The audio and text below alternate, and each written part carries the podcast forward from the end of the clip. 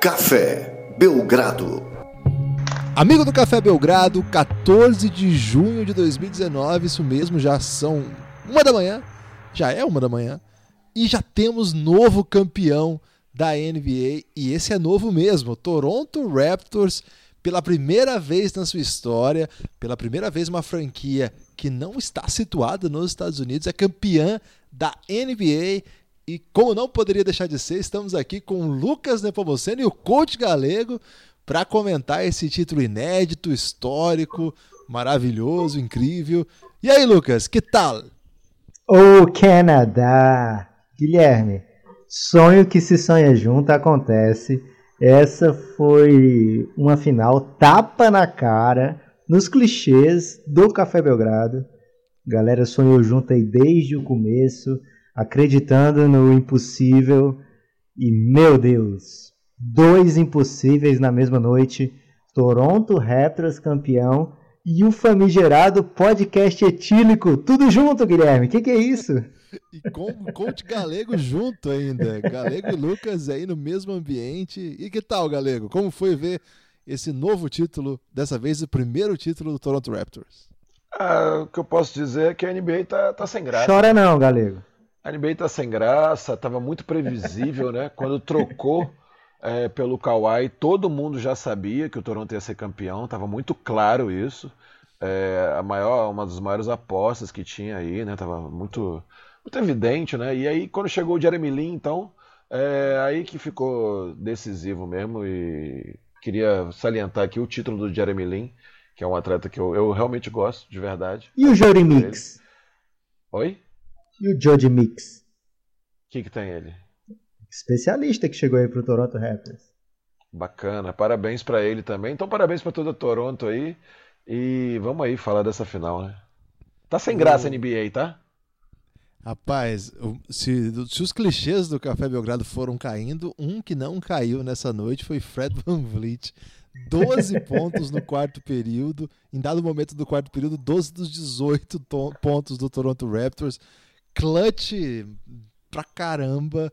É, isso é uma madrugada sem lei, você pode soltar até um palavrão de vez em quando aqui. Kawhi Leonard, MVP das finais, como só poderia ser também. Um jogo. Calma, Lucas. Um jogo é, que teve contornos de, dramáticos de novo, né? Essa série teve um componente dramático durante todo o período, contrasta um pouco com a alegria da vitória, mas a história poderia, poderia ser muito diferente não fosse uma lesão que aparentemente é bem grave também, de que, que drama do Clay Thompson, que estava jogando pra caramba. Lucas, qual foi a história desse jogo? Guilherme, não tem como ser outra, né? Toronto Raptors campeão, jogando um basquete extremamente coletivo, como foi a temporada inteira, com vários personagens, vários heróis, né? Um, uma partida, uma aula de basquete. Não sei se o coach Galego está aqui, então ele pode me defender foi uma aula de basquete do Toronto com aquelas pitadas de várzea, que é, que é quando o basquete fica no seu mais alto nível, né? Quando você está jogando um basquete absolutamente maravilhoso e mesmo assim o imprevisível acontecendo o tempo todo. Cara, aqueles, aqueles minutos finais foram estonteantes, né? É, Golden State não tinha motivo para estar tá no jogo, não tinha como estar no jogo, mas de alguma forma o Golden State estava no jogo, teve chances de vencer, teve, teve de tudo esse jogo. Então, se você perguntar qual a história do jogo para mim, é muito difuso, né? Tem muita coisa em jogo aqui, muito vinho, muita coisa chilena, Guilherme, também interferindo. Mas o, o ponto central para mim é Toronto Raptors jogando um basquete coletivo e lembrando um pouco, lógico, né? Não só o Kawhi é uma peça daquele San Antonio que destronou o Miami duas vezes, só que numa das vezes o Miami não aceitou, aconteceu algum milagre do destino. E dessa vez o Toronto também jogando um basquete muito envolvente, muito coletivo, conseguindo destronar uma dinastia maravilhosa, uma dinastia que cai em pé, Guilherme. Tive essa impressão também. Agora, Galego, como que o Golden State conseguiu ficar no jogo por tanto tempo? mesmo sem Kevin Durant, mesmo com DeMarcus Cousins é, abaixo do melhor nível. É, e ainda, ainda no final, sem Clay Thompson. Como que o Golden State conseguiu ficar no jogo? É, o Guilherme e Lucas, aí o que o Lucas colocou também é interessante, né? Uh, acho que. Primeiro que eu acho o Toronto fez uma aceleração do jogo muito grande logo no começo ali, né? Chutando bastante bola, finalizando bem rápido. É assim que ele reconhecia algumas trocas ali no do Golden State, assim, o mínimo de espaço que o Laurie viu, ele tentou arriscar, tentou atacar. Uh, o, o Kawhi também verticalizando bastante, cortando para cesta, tentando machucar um pouco a defesa do, do Golden State, né? Mas é, é, o Golden State hoje, olhando aqui como estava marcando, né? É, acho que ele adotou uma tática um, pouquinho diferente. Eu, eu, pelo menos, é o que eu tentei enxergar do jogo, né? Preciso dar uma olhada nos números depois, entender melhor, ver o jogo de novo. Mas uh, o, a bola ficou na mão do Stephen Curry. O Curry jogou uh, quase o jogo todo, né? acho que jogou 42 minutos. E o Curry normalmente atacou, atacou muito a cesta em vertical, né? E eles tentaram trazer o e ali, como já sempre faz o Luna, né, para rodar próximo ao aro, ali a cesta, ocupar o espaço vazio, ter aquela bola que a gente chama do lob pés, né, que é o passe no alto para enterrada. E o Draymond Green, hora aberto, hora também cortando pelo outro lado, fazendo essa triangulação às vezes, né? É o, o Curry passa no Green, que o Green joga a bola no alto pro, pro Luna enterrar. E e, de, e, do outro lado, né, acontecendo o Clay Thompson tomando bloqueios indiretos, né, para tentar receber. E aí, lógico, o Golden State tem que ter uma outra arma para isso. Então, uh, o time do Toronto estava saindo, seguindo o Clay Thompson, trocando alto no Clay Thompson, quer dizer, tirando a possibilidade da bola bater no Clay Thompson. E mesmo assim, o Clay Thompson saiu do jogo é, jogando quase aí só três quartos e fez 30 pontos. Uh, e aí a defesa inteira a gente chama de absorve, né, os defensores da ajuda, né, chupa assim. Uh, os jogadores têm que entrar para dentro para tentar.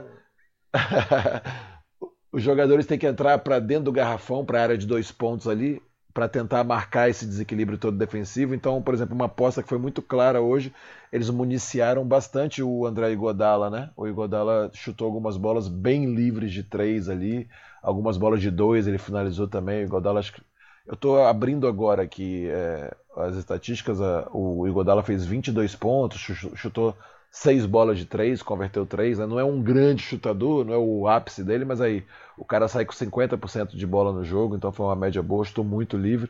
Exatamente por causa dessa estratégia. Né? Desde 2017 ele não fazia tanto ponto. Ah, é? Ah, que legal, não sabia disso. Mas assim, o que você perguntou, Guilherme, uma estratégia um pouquinho diferente de usar o, o Curry, porque o Curry ele, é um, ele infiltrando muito, ele também tem recurso, né? Ele faz float, ele faz parada de jump, ele matou uma outra bola assim também, recuou ali, deu um step back, fez uma bola de dois, e aquilo fez absorver muito a defesa, e então eles optaram realmente para que o, o, Clay Thompson o Clay Thompson fosse esse cara de ficar aberto para chutar de três, né? É, ele chutou quantas bolas aqui? Vou dar uma olhada agora. Ele chutou seis bolas também só e converteu quatro, né? Uh, o Curry chutou bastante aqui, mas só conseguiu meter três bolas, né? chutou 11. Então, uh, uma, uma, tática um pouco mais agressiva, mais vertical do Golden State, né? para tirar o, para tentar atrair mais a defesa do, do Golden State para dentro, a defesa do Toronto, porque o Toronto tem algumas formações, Guilherme, ali, principalmente quando tá Ibaka, me ajuda aí, que até comentei com vocês que tinha um quinteto aí muito interessante. É o Siakam. Laurie, Siakam, Ibaka, Laurie, Kawhi. Van Vliet, Kawhi, ou, é, acho que acho ou que tem uma Green, outra... Kawhi. O Marc Gasol. Ah, é, não, tem uma, alguma combinação que o único pique... Ah, não, tem o Danny Green, Danny Green. Porque tem uma combinação que fica só um pequeno, Laurie ou Van Vliet. E aí, cara, você tem uma chance só de dar um mismatch absurdo, né, para dentro do garrafão. Então, uma troca tripla ali resolve. Os outros todos conseguem marcar bem perímetro. Talvez o Mark Gasol quando entra, que tem que ter um cuidado maior com ele, que ele tem mais dificuldade de deslocamento lateral. Mas o Ibaka vai bem, Danny Green vai bem, a Siaka vai super bem, enfim, o Kawhi também vai bem. Então, eles ficam trocando muito agressivo e o time do Golden State é um time de perímetro, né? Joga bem perímetro pra caramba. Então fica um, um, um, perímetro bem ocupado, assim. Então acho que o Golden State optou hoje mais por essa agressividade vertical. Acho que foi o que fez o time entrar no jogo quando tomou aquela diferença logo de começo. mas a lesão acho que do Clay Thompson atrapalhou demais assim, porque aí perde essa abertura de chute, você ganha mais um defensor apostando um pouco mais dentro. Aí o, o DeMarco Cousins tentou algumas bolas ali dentro, o, o, o Draymond Green também chutou uma bola de fora, mas aí já era tarde demais, né? É um time que estava coletivo, estava bem mais saudável, com bom aproveitamento de 3, de 2, né? Ah, o Van Vliet tem aquela bola do step back de 3 ali que é decisiva, né? Ele reconhece bem a defesa, vai para trás, os caras se confundem, meio que vão trocar, os dois vão para dentro do garrafão, mas a gente tem que lembrar ali também desse último float aí do Siaka ali de 2 também, uma bola decisiva também bem no finzinho do jogo. Então assim, um time saudável, coletivo, que acaba, engraçado, né? Eu achava que o Toronto na época do Bucks tinha problema de, ban de banco, né, comparado ao Bucks e termina um time que tinha uma profundidade de banco maior do que o próprio Golden State, né? Então, acho que isso tudo no somatório fez diferença, está em boas mãos. Muito legal a história do Toronto. Então, fiquei, fiquei tô triste pelo Golden State, é um time que eu gosto de ver jogando, dos ajustes. Fico triste pelas lesões, né? Atleta se lesionar é sempre muito triste. Mas não tem como tirar nem um pouco, nem uma poeirinha do brilho uh, do, do, do título do Toronto Raptors, Guilherme. É, tô contigo nessa. Inclusive, é, é, as pessoas não têm muito o que fazer quando um time que elas não gostariam de ver vencendo vence, imediatamente começam a criticar ou sei lá, né? Não vou nem entrar nessa, não, tô com o galego nessa. Agora, uma coisa que eu fiquei pensando durante o jogo mesmo, teve um momento ali que o Clay já estava machucado, né? Já não tinha já tinha saído a notícia que ele não voltaria. E o Draymond Green estava basicamente querendo arrancar a cabeça. O Lucas até disse aqui no, no, último podcast que ele só tomaria técnica se ele, de repente, arrancasse a cabeça de um dos árbitros. Ele quase fez isso ali. E aí o Romulo falou assim, ele quer tomar uma técnica, ele quer Eu fiquei pensando o seguinte, você imagina se o Golden State ganha esse jogo e vai para um jogo 7 em Toronto, sem o Clay, sem o Dre e com, com esse elenco aí, né? É, o que o Curry tentou fazer hoje, evidentemente, foi muito bem defendido por um time muito inteligente, né? Além de excepcionais defensores, é, do ponto de vista físico, os caras que compreendem muito bem, né, a defesa. Eu, eu tô com o Lucas também, eu, eu não era, eu acho que não era pro Golden State conseguir ter jogo ali. É, tem aquela, aquela run final, ele teve um momento que parecia assim que o Toronto disparava, né? Teve essa, essa sequência do Van Vliet, depois teve essa bola do, do Siakam, depois teve, acho que teve mais uma bola do Lowry, se eu não me engano e abriu uma vantagem, assim, e de repente duas bolas seguidas do Golden State, uma delas, o DeMarcus Cousins vem, vai meio na barrigada, assim, falando, eu vou fazer essa porra, eu vou fazer essa cesta porque eu sou o DeMarcus Cousins. E no final ainda tem um erro ali do, do Danny Green, de um passe errado, né, uma pressão bem, bem interessante que o, que o Golden State faz para para ele não faz a falta, né? Ele é. pressiona para roubar a bola, não cria uma armadilha ali, dá certo, tem a última bola e aí eu queria saber de você, Lucas. Naquela última bola ali, é quase uma jogada errada que dá certo, hein? Então, Guilherme, a gente falou aqui no último podcast, né? O Toronto é favorito para o jogo 6, mas tem que saber fechar. Tem que. Tem que. A gente viu no jogo 5, eles tiveram a chance de fechar e não souberam, né? Golden State é um time que esteve lá por cinco anos seguidos, então tinha tem a manha, né? Tem aquela confiança de quem já fez, né? O Toronto, a gente viu nesse lance final aí, né? Poxa vida, tem que sair algo melhor do que um passe do Danny Green pro, pro Psiaka loucaço. Tem que ter algo melhor do que isso, né? Se não tem algo melhor do que isso, você errou. E aí o Golden State vem para uma jogada que no olhar meu que estava torcendo pelo caos, da minha esposa que estava torcendo pelo Golden State, era foi um passe absurdo do Iguodala para o Draymond. Mas como é que a gente pode contestar uma jogada que termina com um arremesso livre do seu melhor jogador, né? Não só do seu melhor jogador, mas do melhor arremessador de todos os tempos. Então, só tenho que bater palmas para essa jogada do Steve Kerr. O Galego até falou lá no, no nosso grupo particular que Sorry, você não está nesse grupo, né? Desculpa, gente. Mas o Galego falou: essa jogada aí eu faço, hein? Então o, o coach quer pegando essa jogada aí do playbook do Galego. É, um grande momento não, de cara de eu pau. Ter que falar. Deixa eu terminar, Galego. E quase deu certo, né? Não saiu perfeito como sairia se fosse no Sub-19 do Mengão, mas o Golden State teve a chance de, de fazer a sexta e por pouco, cara. Foi essa série, apesar de todos os pesares, era o Golden State o tempo todo com chance de ser campeão. O Golden State o tempo todo mostrando por que estava na quinta final seguida. Como eu falei antes, eu acho que é um, uma galera que cai em pé, que fez o possível para ter jogo 7 e que não deveria ter feito isso, né? Deveria ter perdido já há muito tempo, mas por ser uma galera muito talentosa, por ter um técnico brilhante, tiveram chance até a última posse.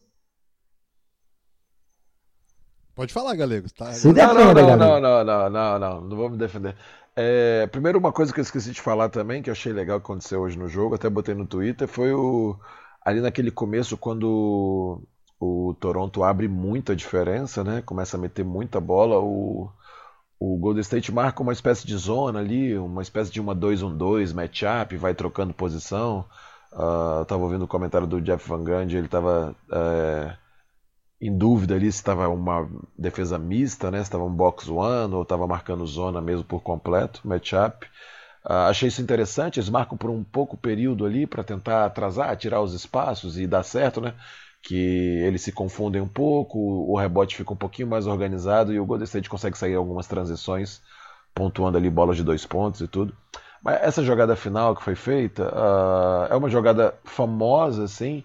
ah, ela é bem arriscada, mas ela é bem não convencional, né? Normalmente você bate o lateral para o seu lado da quadra ali, para alguém que está próximo, né? Então essa bola sai invertida quase que lá no corner, na diagonal contrária, né? Então quando essa bola está correndo até lá o Draymond Green, que foi quem recebeu o passe, os jogadores tendem a perder um pouco o contato visual dos seus defensores, porque eles estão vendo aonde vai dar essa bola. E é exatamente nesse movimento da viagem da bola que acontece o bloqueio para o Curry ah, tentar sair livre, né? Aqui no Brasil, o Bruno estava usando isso, o Bruno Saviano estava usando isso no Corinthians. Cheguei até a conversar com ele uma vez que eu, eu gosto dessa jogada. Falei, é tá- foda, velho. eu até brinquei com ele, pô, tu tá usando essa jogada e tal. Alguns técnicos usam. ah, eu, eu eu falei com vocês realmente que eu já, já usei essa jogada, já treinei. Não, não uso no Flamengo hoje em dia. ah, mas o, o Brad, Brad Stevens usa ela, várias pessoas usam ela. Ela, tá- ela ficou meio famosa assim, mas assim. Tem que ser bem corajoso para usar. Assim. Eu juro para vocês que eu não esperava um tipo de movimento desse no, Bola de ah, campeonato, no, né? no segundo final, valendo um título, achei que ele ia fazer alguma aceleração. É, achei que ele ia fazer alguma. Como tinha lance livre também para apostar, achei que ele ia abrir a quadra, fazer alguma aceleração para tentar tomar uma falta e fazer uma abertura de passe invertido.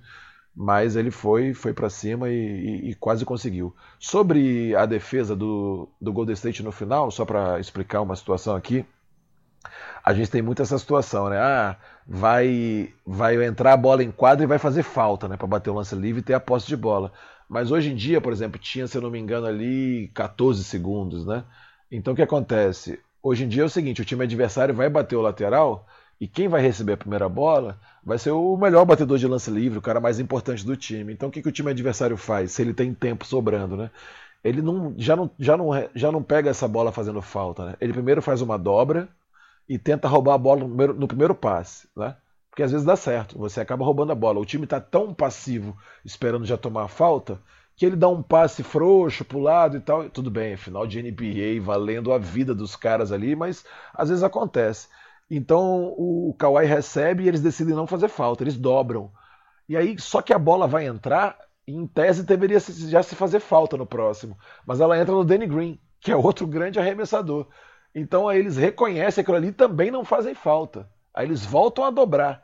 E aí isso acontece um pouco, tá todo mundo mal angulado, o time não tá muito esperando assim que. Como assim eles não fizeram falta ainda, sabe? E aí o, o, o Siaka tá meio fora de posição, o Danny Green recebe essa bola absurdamente na, na área de trap ali, né, na, na área de dobra, que é logo após o meio da quadra, preso com a linha central e com a linha lateral. E então ele já tem que se livrar do passe, porque ele tá espremido. E aí, cara, dá certo assim. Você imagina se essa bola do Curry cai, ia estar todo mundo vibrando ali, né, pelo lance da jogada. Aí ia falar, é jogada de gênio, não sei o que lá e tal. Mas eu achei que o grande lance realmente foi a proposta defensiva ali, de reconhecer dois caras que iam matar as duas bolas, praticamente. Eles não fazem a falta, não dobram, quer dizer, dobram no lugar certo. E aí quase roubam, quer dizer, recuperam a bola e quase tem a chance de virar o jogo. Pô, Final maravilhoso para duas equipes que estavam lutando bem pelo título. ah, eu acho que isso aí também serve um pouco. A gente não tem que ficar aqui dando resposta, né? Tentando dar patada em ninguém. Mas assim, cara, tô de saco cheio. Sai madrugada sem lei, né, Guilherme?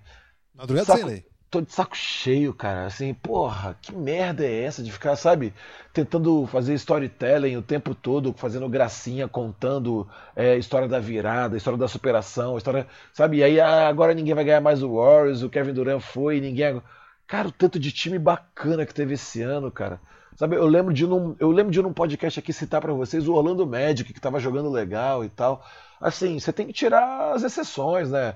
Lakers, Uh, abre parênteses, né? Eu sou torcedor do Boston, né? então é um prazer falar mal do Lakers aqui. Lakers, é, Phoenix Suns e tal, esses times assim não. Gratuitaça essa. é madrugada sem lei, cara. Esses times aí não tinham condições mesmo. Washington Wizards, que foi uma tragédia essa temporada. Mas, cara, saíram times maravilhosos. Brooklyn Nets carregou uma temporada maravilhosa de se assistir. Sacramento Kings, e agora tá investindo no corpo técnico lá, o o Cigano Igor lá, que você gosta de chamar, foi, foi para assistente técnico lá. Então, assim, cara, tem, teve muita coisa legal. Assim, eu saio de talvez de uma das temporadas mais legais recentes que eu assisti, em termos de diversidade, de qualidade técnica, de a variedade tática também, sabe? De uh, o Golden State veio aí e mudou o jogo, né? O San Antonio veio e mudou o jogo com o Beautiful Game e tal. O Golden State já mudou para uma nova forma e já há novas outras formas de se fazer, sabe? Pô, é muito bonito estar nessa época acompanhando todas essas mudanças, essas nuances que estão acontecendo no basquete da NBA e consequentemente vão impactar o basquete mundial também. E acho que o jeito que foi essa final, os times, eles, é, é, as histórias todas estão preservadas, assim. Por exemplo, é, a tese do Golden State, um dos maiores times da história, está super viva, né? Se perdeu sim, numa situação, uma situação limite. É, a tese de que o time só ganhava porque o Duran chegou, que os Splash Brothers não seriam suficientes para uma dinastia, sei lá, também foi por terra com tanto que esses dois caras jogaram nesses playoffs. Exatamente. E aí o Curry fica sozinho, e aí não tem nem como você falar assim, porra, porra o Curry quando tá sozinho não ganha de ninguém. Pô, claro, né? Ninguém sozinho ganha de ninguém, mas olha, uh -huh. esse time vendeu caro pra caramba. E a história, agora enfim, falando mesmo, a história da temporada Kawhi Leonard brigou com o Popovich, brigou com a direção né, do San Antonio Spurs e inclusive com os jogadores, né, com alguns jogadores, alguns membros do elenco. Acho que o Tony Parker foi o único que verbalizou, mas a gente viu, por exemplo, a despedida do Ginobili, ninguém nem mencionou a palavra Kawhi, né? Ninguém falou do jogador, o cara que foi o responsável principal pelo último título do, do time, né, do, do San Antonio. Exato. Ninguém abriu a boca sobre o Kawhi. É, aquele climão, né? Uma troca, a gente não sabia como o Kawhi poderia jogar. Ah, aqui começa a temporada, minutos controlados, será que ele vai ser o Kawhi? Agora que a gente viu tudo já, a gente lembra do que ele fez lá na série contra o Philadelphia, a gente, fez, a gente lembra o quem, o, o tipo de jogador que ele mostrou ser possível reencontrar na sua trajetória. Parece assim, corriqueiro, parece possível. Mas o Lucas, qual que é o tamanho do o, o Lucas Nepopop? Se a gente pegasse o Lucas Nepopop lá de julho de 2018 e transportasse aqui para esse podcast e dissesse: "Ô Nepopop de 2018, tudo bem? O Toronto é o campeão da NBA". Como que ele reagiria? Ele... Caramba, sério? Ia dizer só isso, Guilherme. Eu ia estar muito confuso de ser transportado assim de um tempo para o outro. É, mas a gente, a temporada inteira, né? A gente falou o seguinte: o Toronto esse ano vai para um playoff diferente dos outros anos.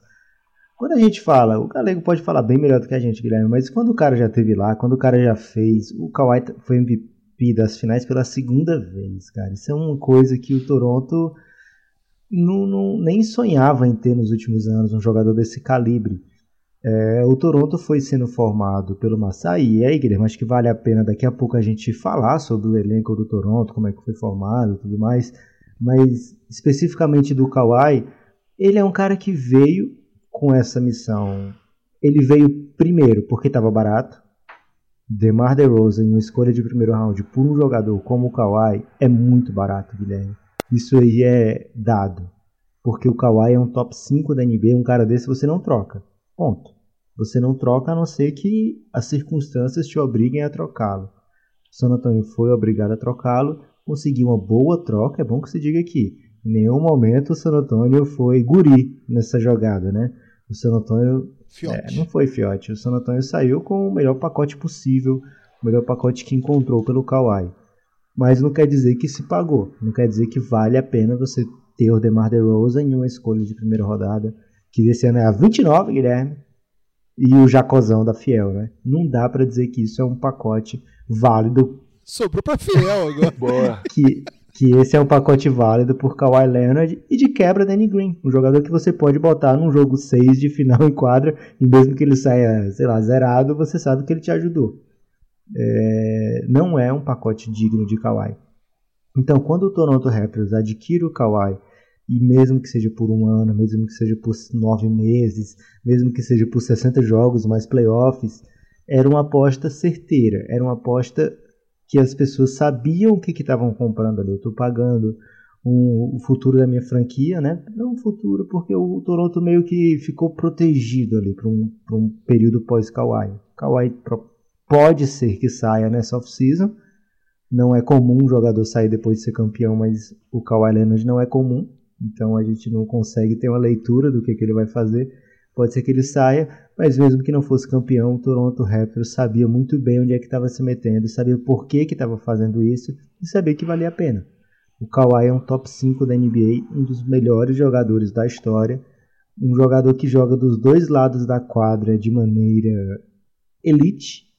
Tem poucos jogadores melhores ofensivamente do que o Kawhi e talvez não tenha nenhum melhor jogador defensivamente do que ele.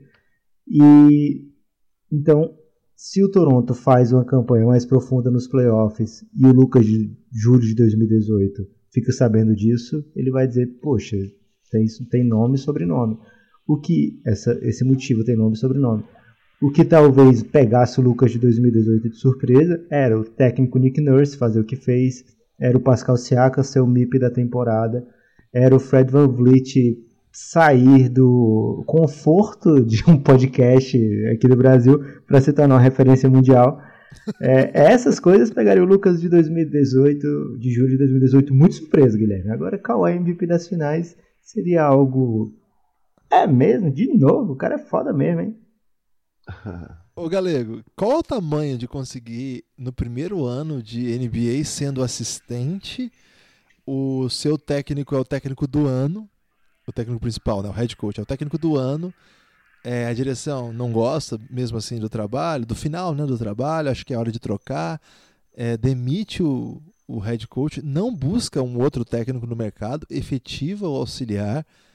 E esse time que vinha batendo na trave, no primeiro ano de trabalho desse auxiliar, evidentemente com novas peças, chega ao título da NBA.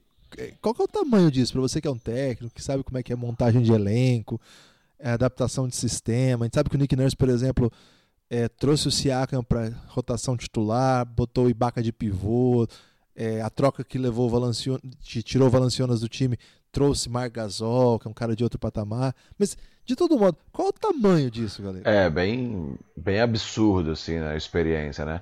A gente também não, mas assim, ao mesmo tempo a gente não está falando de um, um jovem é, coordenador de vídeo, editor de vídeo que está uh, assumindo uma equipe, né? É um, um, técnico já bastante experiente também. Uh, com certeza. Agora é, agora é fácil falar, né? Que senão a gente fica naquela de analista de fato, né? Aconteceu, então agora toda a carga emocional da minha fala vai vir uh, beirando a favorecer isso. Mas assim, eu, por exemplo, como sou técnico, me incomodei quando o Dwayne Casey foi, foi demitido, né? de ter sido escolhido o melhor técnico do ano e tal. Ele fez uma boa temporada, né? O time não conseguiu chegar na, na, na, final da conferência, mas tinha feito uma boa temporada, tinha sido competitivo.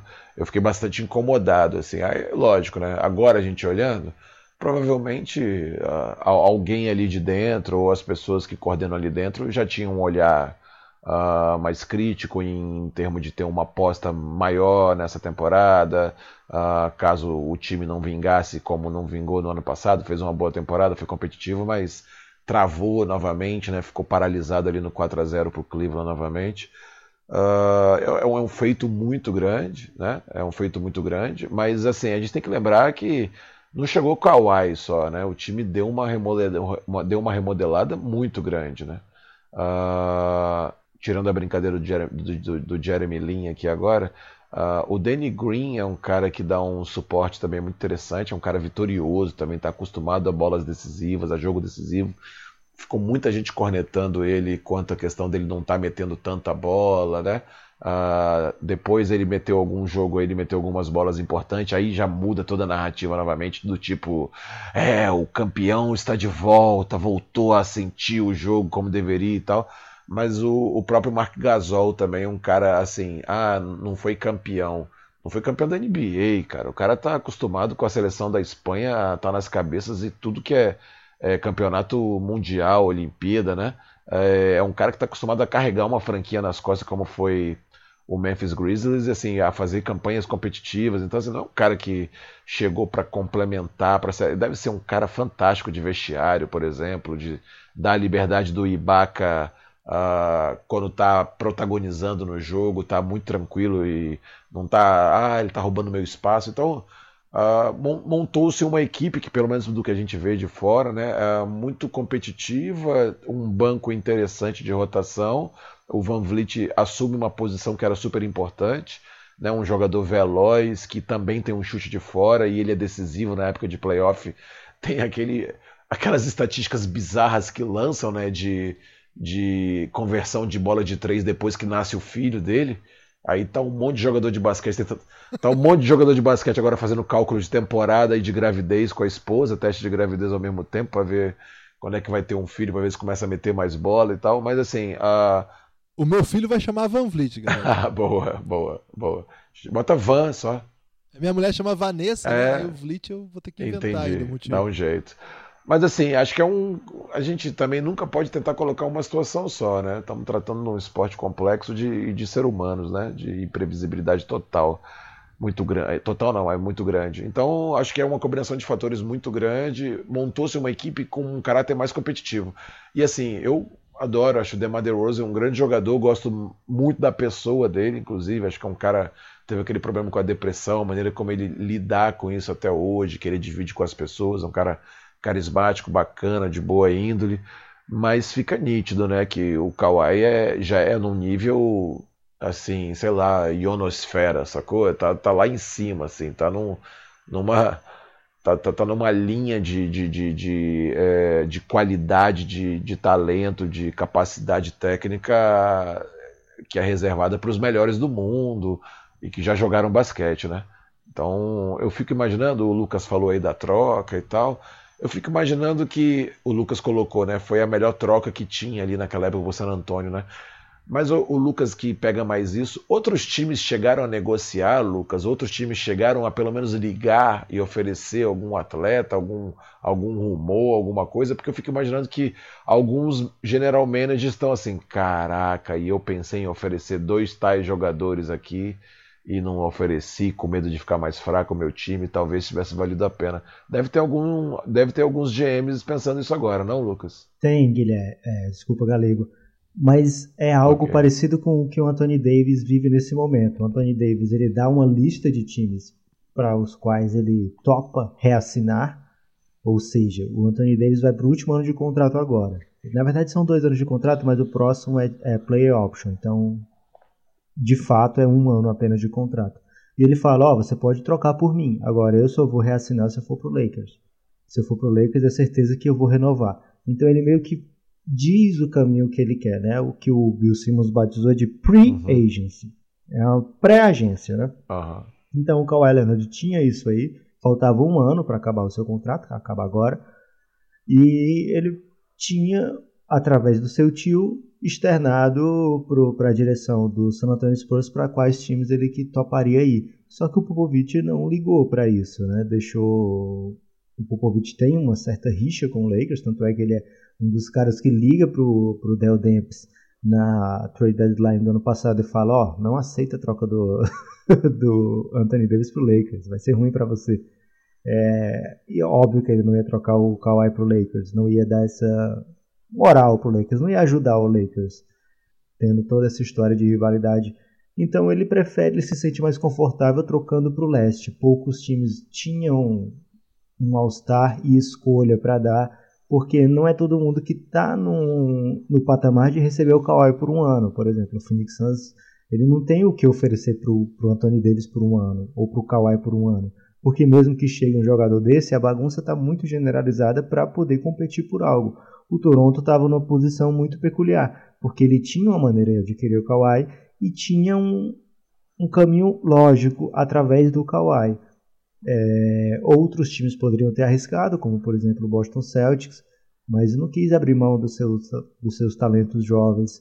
É, então é complicado ter. Quando a gente fala todo mundo quer ter o Kawhi, é, todo mundo quer ter o Kawhi, mas não, não, nem todo mundo consegue ter o Kawhi, né? Por, por um ano, principalmente. Se fosse um contrato mais longo, era mais provável outros times irem atrás do Kawhi. Agora, por um que eles chamam, né, um aluguel de uma temporada, nem todo mundo está em posição de adquirir Kawhi.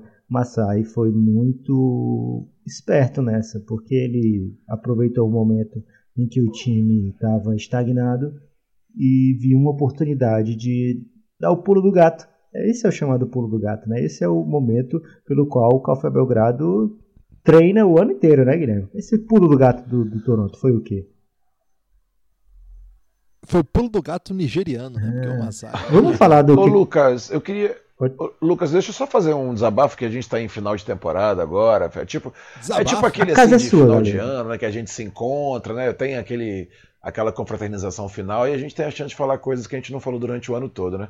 Eu tô desde. dez- São palavras duras? Depende da interpretação. Pra mim, vai, vai me fazer bem. Ok. Ok. Você vai xingar o Guilherme? É... Não, não. Ah, Ô, ô, ô? Lucas, desde dezembro que eu participo com vocês, sempre que a gente vai dar algum exemplo, no geral, normalmente eu não estou citando o Phoenix Suns. Você dá um jeito de, no seu exemplo, trazer o Phoenix Suns como se fosse uma hipótese viável, como se fosse um time como os outros, que não é, porque tá, não é, não é, é- eu- sei lá, vai ser rebaixado a não franquia, vai ser Caramba. rebaixado a a esquina. Galego, ó, se lá. você hoje vibra com esse basquete do Golden State Warriors, você tem que agradecer ao Phoenix Suns por ter colocado juntos Mike D'Antoni e Steve Nash. Então, menos, tá?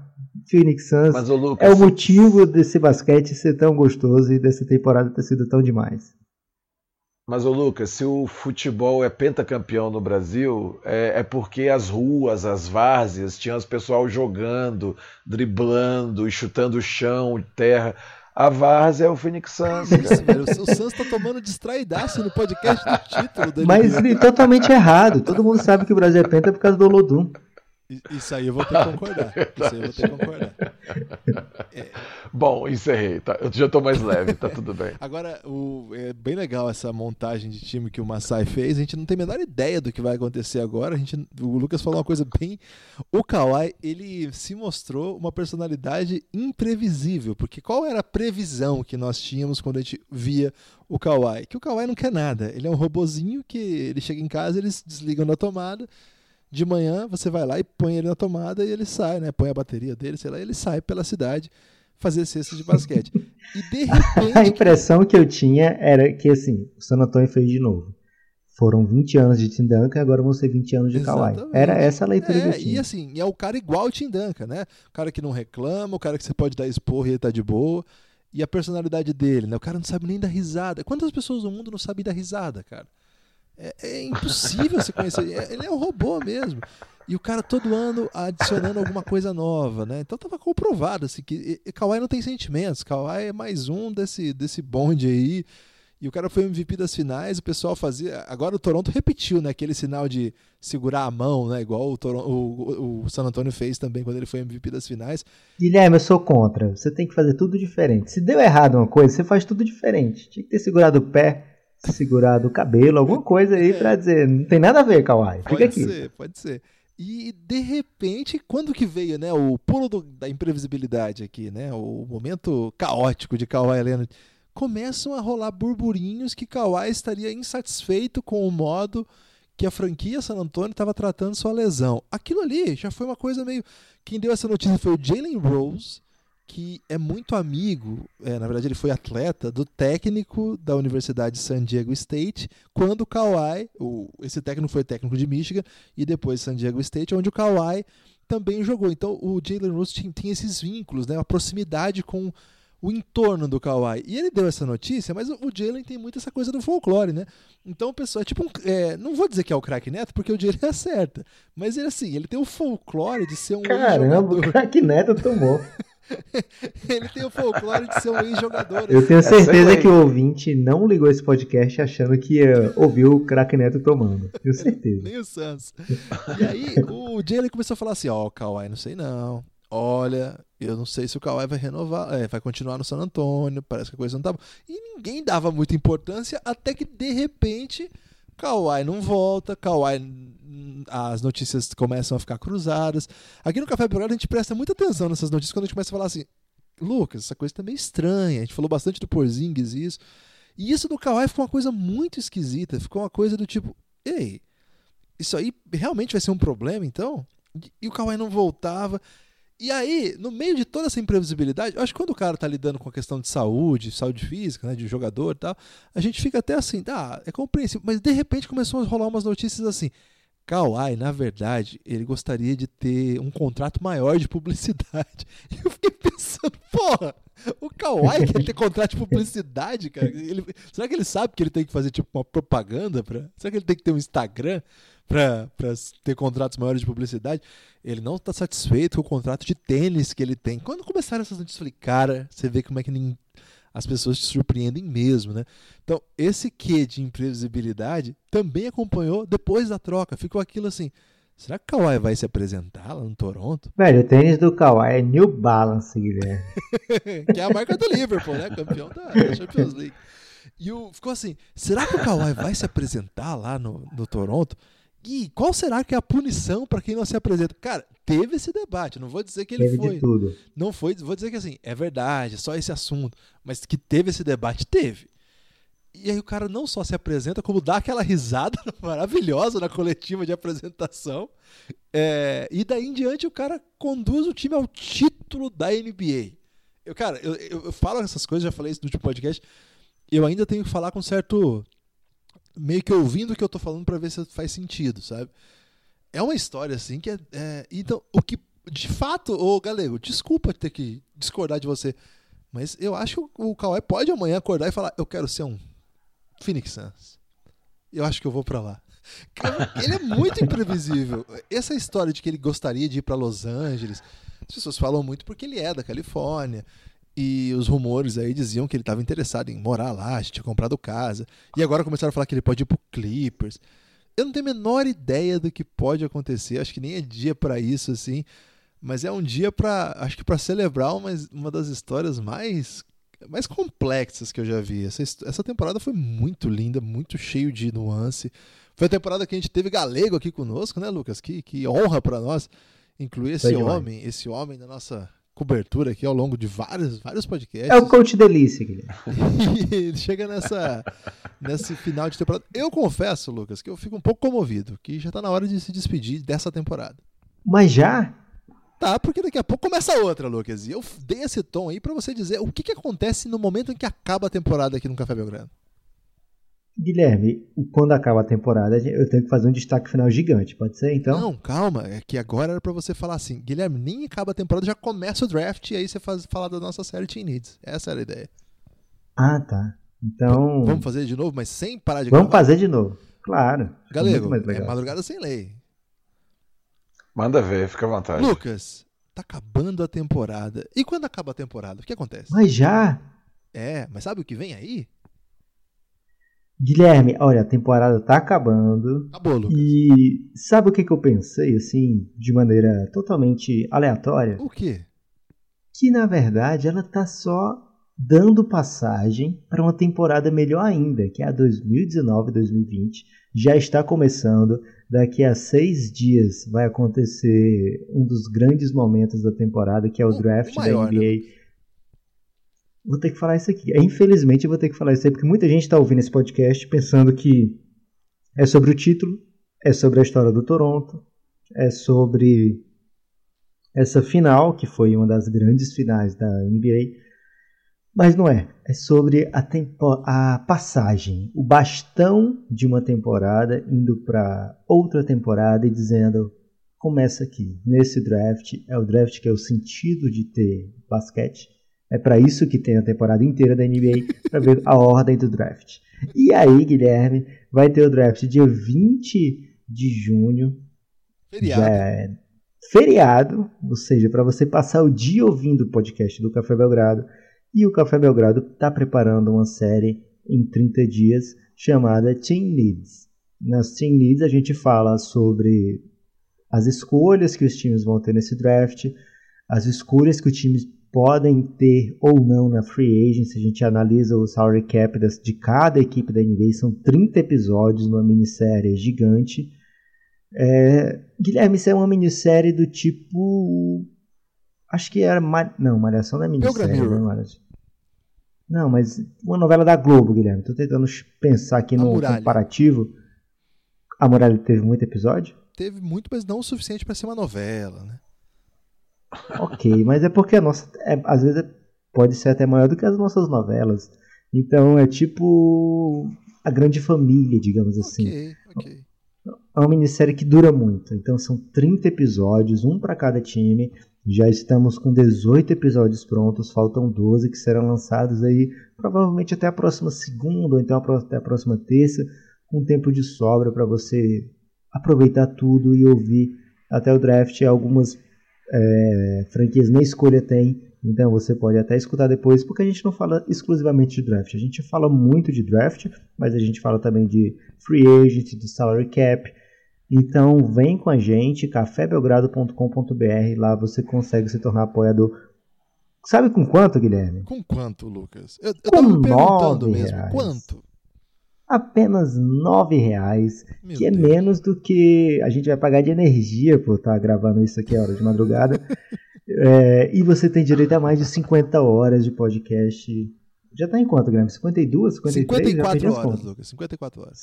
54 horas de podcasts exclusivos para apoiadores. Então vem com a gente e aproveito para deixar um convite para você procurar a nossa pesquisa, a Belgra Pesquisa número 2, onde a gente pede a sua ajuda para preencher, para a gente conhecer o perfil do nosso ouvinte e fazer ainda mais um conteúdo, se eu não diria personalizado, Guilherme, mas pelo menos customizado para a nossa audiência. Não caia, portanto, na pegadinha de achar que acabou a temporada da NBA. Na verdade, só começou e agora é caos total, porque todo mundo volta, né? Aquele seu time que tá na Tá todo mundo empatado, o Suns tá em primeiro. Exatamente, tá tudo 0 a 0 O Lakers voltou a ser relevante, LeBron é assunto de novo, né? Agora a gente pode falar de todo mundo de novo, tá 0 a 0 e tem brasileiro na parada, Didi e Iago estão inscritos no draft, ou seja, eles estão para jogo, né? Agora não tem como mais tirar o nome. Zion Williamson, Jamoran, é, RJ Barrett, Jared Culver. Cara, tem um monte de história muito legal pra gente contar aí nessa semana. E aí vem a novela da off-season. Clay e Kevin Durant machucados. Como é que muda tudo agora? Será que muda alguma coisa? Como é que vai ser essa lesão do Clay? Kawhi fica ou sai e mais um monte de histórias aí, Middleton, só com K até agora, né? O K do Chris Middleton, Kyrie Irving também. O D'Angelo Russell não é K, mas também tá lá pra jogo. Cara, é muita história pra gente contar. Não caia na pegadinha de ir querer Richard Holmes. Richard Holmes, que é com R, né? Não é com K, mas também é free agent. É, não caia na pegadinha de buscar outro esporte. O Tesouro, Lucas, estava querendo saber regras de é, beisebol NHL. Tá errado. Isso é hora de. Pela, não, pela, no meio, na semana do draft, ficar procurando outra coisa. Momento, francamente. Agora é hora de vir pro, pro hardcore, né? Agora que você tava aí com, com todo mundo, com as suas tias na sala, assistindo NBA. Agora é hora de você falar assim: não, eu sou hardcore cafébelgrado.com.br. Você vai aprender tudo o que precisa. Se você já sabe, você vai ver, debater é, e conhecer muito mais. cafébelgrado.com.br. E se você for do debate, vem para o Giannis. Falamos bastante. Deixamos aqui a propaganda para o final, porque é momento decisivo, é hora de falar. Galego, você tem destaque final? Cara, meu destaque final é. Não tenho, não. Que isso? Olha só que bacana. Tá estrela, né? O cara é campeão da NBA. Não, não. Ele não vai ter destaque uh... final. Né? Não, vou aproveitar Mostra aqui. as medalhas vou, vou, vou aí. aprofundar. deixa, deixa, deixa eu aprofundar uma história que você perguntou aqui nesse mesmo podcast, né, do Nick Nurse, uh, porque como é da minha área, assim, da área de técnico, é uma coisa interessante que eu penso bastante sobre isso e acho que também é uma lição interessante, né? Apesar da, da, da questão do contraste, né? Da, da demissão do Dwayne Casey é, na temporada passada, sendo eleito o melhor técnico do ano, é, o Nick Nurse é um cara que está dentro da organização Toronto há muito tempo, né? Acho que ele dirigiu uns três anos de, de, de league, né? Se eu não me engano. Final, e depois né? ele ficou mais uns cinco lá de, de assistente. Acho que ele foi ah, campeão ah, da D-League já. Ele foi eu... campeão da D-League antes é, da, é. de chegar em Toronto. Aí lá ele já chega como assistente de Dwayne Casey. Não, então, mas ele dirige a D-League, que é o time do, do Toronto, da base, né? Não é isso? Não é o time da D-League do Toronto? Não, ele dirige dois times da D-League. Um. Agora eu esqueci as cidades, mas ele dirige dois times da D-League antes de chegar em Toronto. Ele já chega bicampeão da D-League. Mas em ah, Toronto tá. ele já chega, o Dwayne Casey chama a dedo, né? Contrata a dedo tá. é, o, Dwayne, o Nick e... Nurse para fazer parte da comissão dele. Aham. E, e, ele passa cinco anos como assistente, né? Então, hum. assim, é uma pessoa que, quando vai se transferir é, o cargo para ele, uh, num, num, nível, ainda mais numa franquia, numa organização que tem o Masai, que é um cara que está ali sempre estudando as variáveis que podem influenciar o jogo, a, o elenco, a formação da equipe dele, com certeza era um cara já de muita confiança, já tinha é, entregue muito trabalho interessante, né? Isso eu acho legal para mim, assim, para minha carreira e para essa eterna renovação que está acontecendo, né, de técnicos, né, seja no futebol que também acontece atualmente, seja no, no basquete internacional e nacional, esse mito também de que precisa ser o cara já renomado, né? Ele é um cara que domina bem a cultura, é um cara que deve ter entregue muita coisa assim de qualidade de trabalho no dia a dia, conhece bem a, a, a franquia por dentro, conhece as pessoas que fazem a franquia e em um dado momento se decide o próximo passo ser com ele, né? Uh, então eu acho que essa história é muito legal, assim, é muito interessante porque por mais que ele nunca tenha dirigido a NBA, tá? É, já é um cara que está dentro da NBA rodando muito bem, assim. Então a gente foge um pouco desse clichê, esse mesmo clichê que fala que o Golden State estragou a NBA, é o cara que fala que, ah, por exemplo, o Toronto perdeu, se eu não me engano, os dois primeiros confrontos contra o Detroit, né? Quando eles cruzaram com o Dwayne Casey, né? Eu lembro que o Dwayne Casey, acho que foi um jogo na última bola com com o Blake Griffin matando a bola, alguma coisa, eles invadem a quadra para abraçar o técnico lá e tal. É, então, assim, se a gente tá nesse clichê, fica assim, aí, tá vendo? Demitiu, pô, é, esse cara aí não tem experiência nenhuma com NBA e tal. Então a, a, a, gente tem que ter um pouco de cuidado com essas coisas assim. Hoje em dia, assim, o que se precisa é de pessoas com a técnica apurada, e a técnica que eu estou falando é só a técnica de finalização, de jogo, né, de arremesso, mas com bons domínios dos processos, dos procedimentos, das técnicas, né, com bom conhecimento, com bom know-how de como é a cultura da franquia, do ambiente que ele está trabalhando, e um cara capaz de ah, gerenciar várias pessoas, né, porque o staff ali às vezes faz muito mais trabalho do que o Nick Nurse faz no dia a dia, né? Ele comanda essa galera que está trabalhando, treinando, fazendo edição de vídeo, tomando as decisões táticas, é, estudando a defesa, estudando os adversários, ou a galera que coordena vídeo técnico de é, evolução do jogo, do Siaka, do Van Vliet, que ele tem que melhorar. Essa galera toda estava nos bastidores todos. Então, assim, quando a gente vê o Nick Nurse ganhando isso, a gente tende a olhar um brilhantismo único, né? E não, é uma equipe ali de, pelo menos na NBA, cara, Vou jogar para baixo, para ser humilde aqui, de 10 pessoas diretamente envolvidas uh, com questões, aspectos técnicos, táticos, uh, aliados a questões físicas. Então, acho que, na, como eu venho aqui falar mais da área técnica, né, assim, da parte de, de, uh, de pensar o basquete taticamente ali na gestão dele fora da quadra, eu queria deixar esse destaque aí, que eu achei que é uma coisa legal, assim, alguém que em tese, entre aspas, não tinha a experiência de ser técnico da NBA, né? E aproveitando essa última fala, cara, queria agradecer a vocês aí o convite. Desde dezembro que eu tô aqui com vocês. Para mim foi uma experiência muito bacana. Vocês sabem que eu sou um pouco reticente assim a, a me expor, a fazer fala, tá muito na mídia ou fazendo marketing pessoal. Eu tinha, sei lá, 35 seguidores, agora tem quase 1.500 seguidores e é gente mandando pergunta. Eu consigo aqui fazer uma brincadeira do Phoenix Suns, do Lakers, mas consigo também me dar bem com todo mundo. Esse pessoal me manda mensagem. Hoje mesmo me mandei que estava marcando zona. O cara já me perguntou, mas se o Kawhi sair, vai mudar a zona para individual novamente? Então, cara, essa interação, posso dizer para vocês, cara, agora falando de tom afetivo aqui, mudou drasticamente minha vida, cara. Mudou a maneira de eu me relacionar com as pessoas. E logo em seguida, eu vindo para o Flamengo, uh, eu estou num clube grande, de massa, de torcida. Qualquer jogo que vai ter meu aqui, tem torcida para a gente lá e eu já estava meio pronto para lidar com as pessoas, falando com as pessoas, então o Café Belgrado me ajudou muito nisso, sabe? De uh, saber receber as pessoas, trocar mais ideia, falar, me expor um pouco mais. Então foi uma temporada muito feliz para mim, de muito aprendizado. E acho que a gente pode pensar até em coisas inovadoras aí para a próxima temporada, a gente fazer mais análises táticas, fazer em forma de vídeo, colocar no Twitter. Eu, se tempo me sobrar, que aqui a correria é grande de trabalho, eu Estou me colocando à disposição aí, o pessoal, os ouvintes também, se pensarem em algum, algum bloco que seja interessante de fazer, da gente analisar alguma coisa do jogo. Estou com vocês, cara. Queria só realmente agradecer. Uh, a tendência é o, é o, desaparecer agora, né, nessa época, participar cada vez menos, mas sempre que sobrar uma brechinha assim, tiver um horário vago, amanhã eu não entro cedo para trabalhar e tudo, a gente puder conversar. Lucas, Guilherme, vocês podem ter a certeza de que podem contar comigo a hora que for, que foi uma temporada de tanto para minha pessoa, para o meu trabalho e acho que para o Café Belgrado que está falando de basquete, falando de NBA, acho que eu pude agregar um pouco, mas o que vocês agregaram na, na minha parte pessoal, na minha vida, foi, foi importantíssimo. Então, fica bem muito obrigado.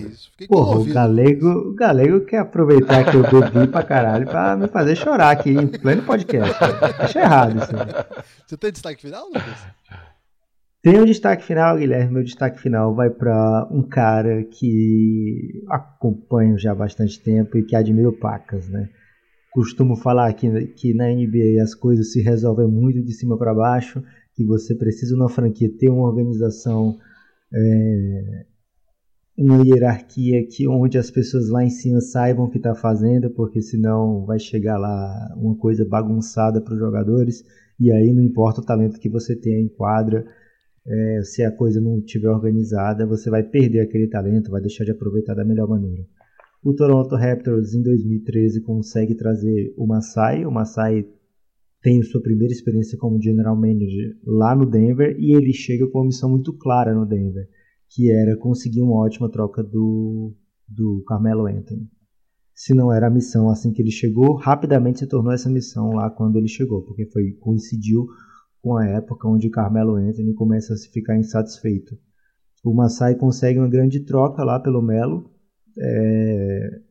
O Denver até hoje colhe as benesses daquela troca, enquanto o Knicks perdeu muito do sentido da, da troca, né? Na troca. A ideia do Knicks era ser forte com o Carmelo, mas através da troca o Knicks não conseguiu ser tão forte assim.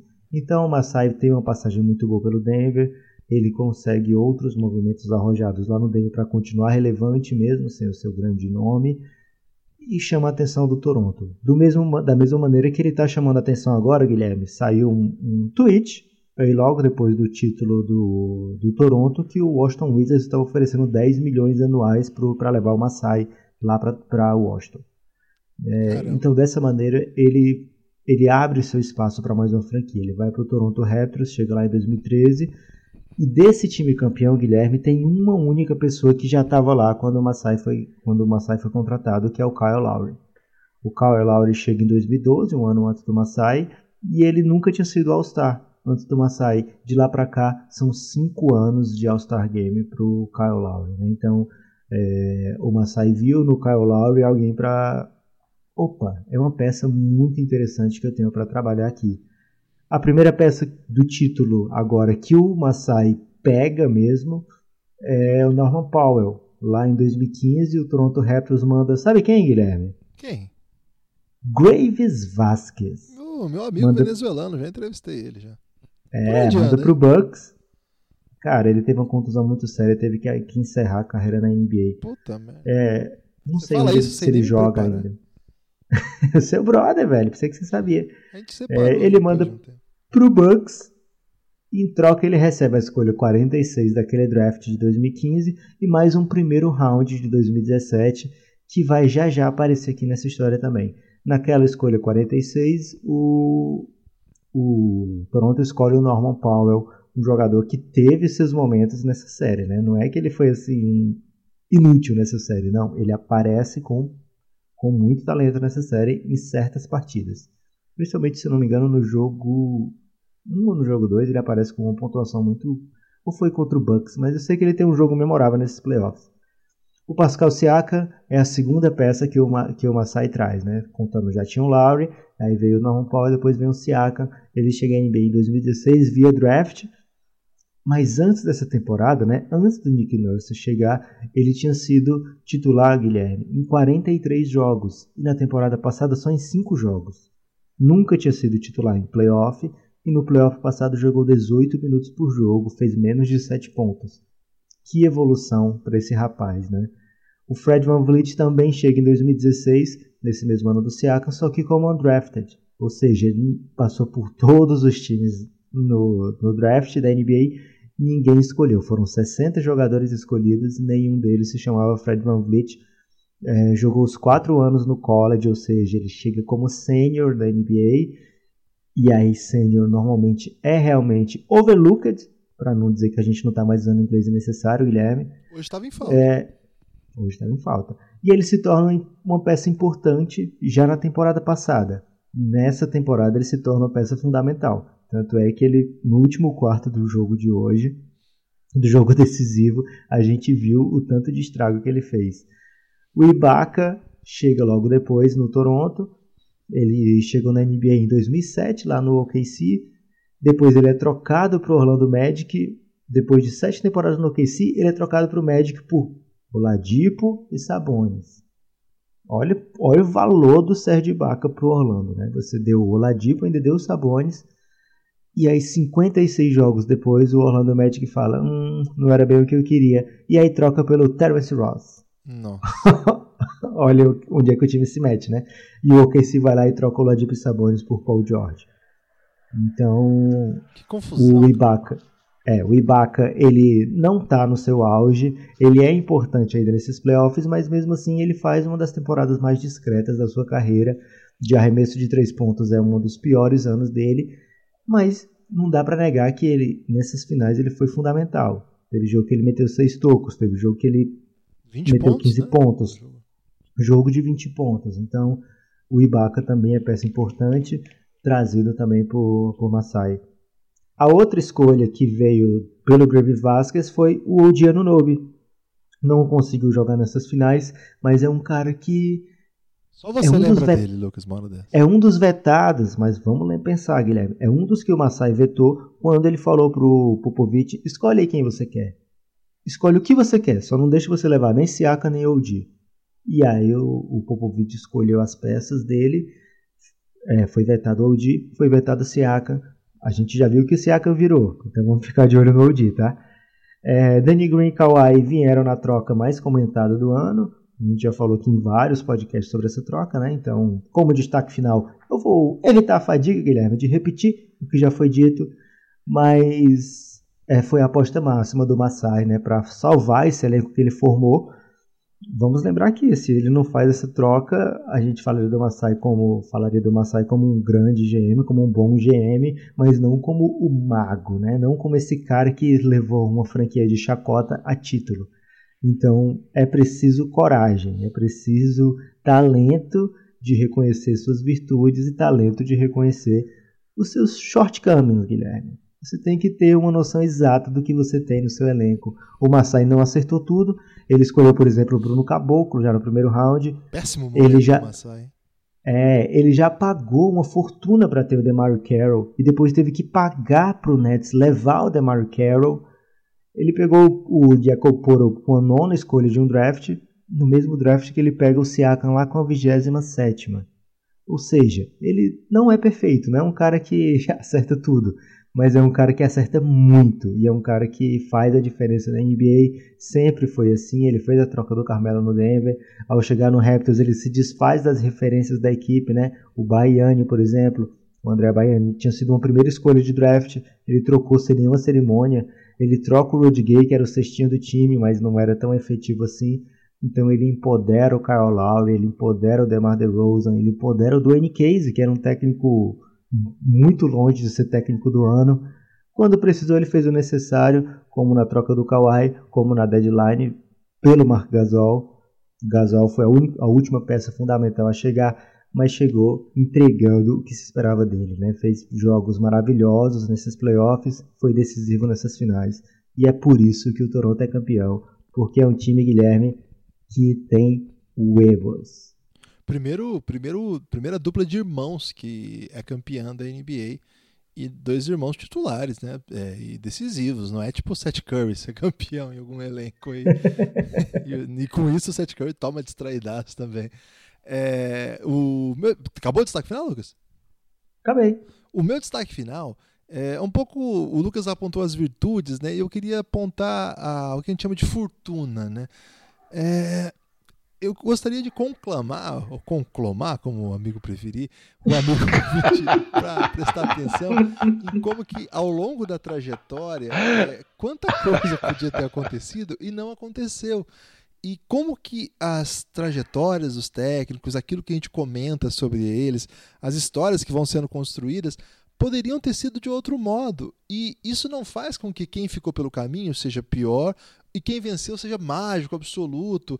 Porque, de fato, a gente está muito pronto para crucificar o derrotado e não levar em consideração tudo o que aconteceu, né? Eu me lembro, por exemplo, do jogo. A gente assistiu, inclusive eu e o Lucas juntos, no mesmo quarto de hotel, a vitória do Toronto contra a equipe do Seven Sixers. E, cara, a bola bate quatro vezes no aro para evitar uma prorrogação de jogo 7. E durante aquele quarto período, em vários momentos deu a pinta que o Philadelphia venceria. E tudo isso que nós estamos falando aqui, Masai não ia ser tudo isso, o Lowry ia ser o cara que não é decisivo, que nunca vence nos playoffs, o Siaka é uma aposta equivocada, ou uma boa aposta, mas quem sabe o ano que vem. Van Vliet, ah, como é que vai ser campeão com Van Vliet? As coisas iam ser ditas nesse nível. Na série seguinte, esse time está 2 a 0 na parede contra o Milwaukee Bucks, que era o melhor time do leste, que estava voando, e o time achou um jeito de parar o Giannis e virou aquela série. Poderia ter sido de outro modo. É, tem, tem momentos ali num jogo 3, num jogo, num jogo 5, que a coisa poderia ter ido por outro caminho. E assim, isso que ia definir tudo isso. Aí o Massai ia ser ruim, aí o Nick Nurse ia ser fraco, e ao mesmo tempo as coisas que a gente disse sobre o outro time também, né? Então quer dizer que o Jimmy Butler não serve, o Embiid não está pronto, o Giannis é muito novo ainda, é imaturo. Então tudo isso fica muito à mercê do final. Então eu queria aproveitar hoje, que é um final de história, para dizer que poderia ter sido diferente. E é interessante a gente pensar dos dois lados, né? O podcast é ao contrário do YouTube. O podcast é ao contrário daqueles programas de de TV, eu não vou citar aquela emissora que eu sempre cito criticamente aqui, mas aqueles controles de resposta pronta, 30 segundos para falar qualquer coisa, aí a pessoa fala irrefletidamente. Vamos pensar que tudo isso poderia ter sido diferente também. Se aquela última bola hoje do Curry cai, e a, a, a, se o Curry tem um arremesso de 3 é, no momento decisivo, a chance de cair existe. A gente está falando de um jogo 7. Poderia de novo acontecer várias outras coisas. O Duran podia estar em quadra. O Nossa Clay... senhora, o Curry quase meteu duas bolas, Guilherme, do seu próprio garrafão hoje. É, exatamente. A gente vai ver o aproveitamento de 3 do Curry, vai ver, pô, 3 de 11. Mas, pô, tinha umas bolas ali. É, e, e ele tava chutando todo. 90, a 90 pés da, da sua cesta. Não, e marcado de um jeito assim que não tinha como chutar mesmo. Assim, marcação tripla, direto marcação é, tripla. sinistro. Então, assim, olha tanta coisa que podia ter acontecido, né? E o que aconteceu é mérito é história, é o que aconteceu, é o processo finalizado. A gente pode analisar o que aconteceu, não o que não foi. Mas aí eu peço pra gente freie um pouco o ímpeto de querer ser bravateiro, sabe? De querer ser o sabidão da parada e curta o momento, porque a história é muito legal. A gente falou o ano inteiro. Que momento que vive a NBA, né? Quantos personagens que poderiam eles ser o Kawhi essa noite? Só poderia ser um. Hum, Só tem um. Só tem um no final das contas. Poderia ser a história do Duran, poderia ser a história do Curry, poderia ser a história de outros personagens que. O Giannis, Devin Booker. Devin Booker acho que ia ser um pouco mais difícil, mas Embiid, quem sabe, por que não? É, cara, a NBA é fantástica demais e esse final de temporada me deixa muito comovido E já vira a ficha porque vem mais por aí. Vira a ficha não é assim que fala, né? É vira o disco Não. ou cai a ficha, né? Vira a ficha. Acho que não existe ainda essa construção. Existe a Vera Fischer, Guilherme. A Vera Fischer ainda existe. É, e com isso, eu encerro esse podcast. Na Vera Fischer? A Vera Fischer, ela foi uma um grande sex symbol e ela brilhou muito com o Reinaldo Giannettini aí numa novela que já faz um tempo, mas é um vínculo interessante com o basquete porque o Giannettini é filho da família Irmão. Giannettini, que é lá de Franca e joga basquete, inclusive o Gente, você já. Gente, o elástico mental não é agora. Forte abraço.